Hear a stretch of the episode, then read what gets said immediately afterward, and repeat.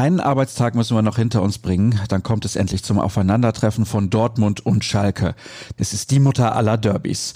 Vor diesem Spiel haben sich wieder einige Infos angehäuft und deshalb starten wir gleich rein in BVB Kompakt, präsentiert von Zurbrüggen. Alles für ein gutes Zuhause. Schaut vorbei auf zurbrüggen.de.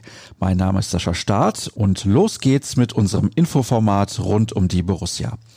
Vor dem Revierderby haben sich Sportdirektor Michael Zorg und Trainer Lucien Favre am Donnerstag auf der Pressekonferenz den Fragen der Journalisten gestellt.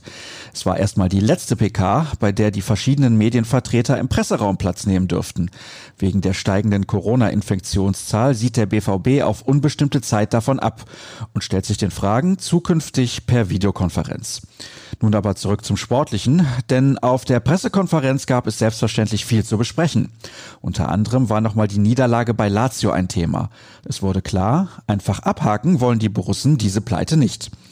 Wir haben die Abstandsregeln im Spiel gegen den Ball vorbildlich eingehalten. Am Samstag im Revierderby erwarte ich eine Reaktion, kritisierte Zorg.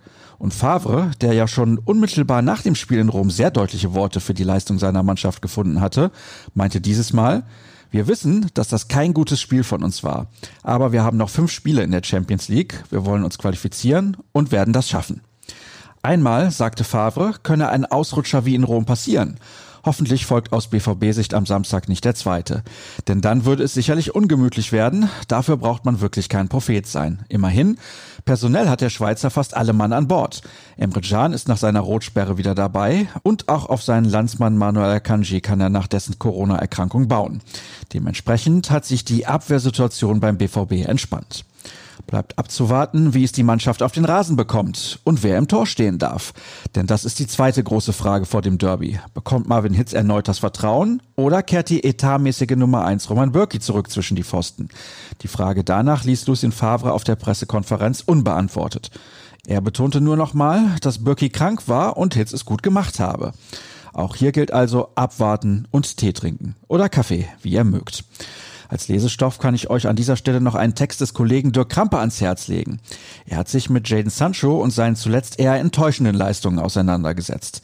Außerdem habe ich im Podcast mit Jürgen Korst zurück auf das geblickt, was in Rom schiefgelaufen ist und was gegen Schalke besser werden muss. Zum Abschluss noch, heute trainiert der BVB, ansonsten steht nichts Besonderes an. Alle Blicke richten sich natürlich schon auf den Samstag. Dann melde ich mich hier bei euch wie gewohnt mit dem schwarz-gelben News Update zurück. Und damit ist das Ende für heute auch schon wieder erreicht. Mehr Informationen und Hintergründe rund um den BVB gibt es auf ruhrnachrichten.de. Bei Twitter findet ihr uns unter rnbvb und mich unter Start. Habt einen schönen Tag und tschüss.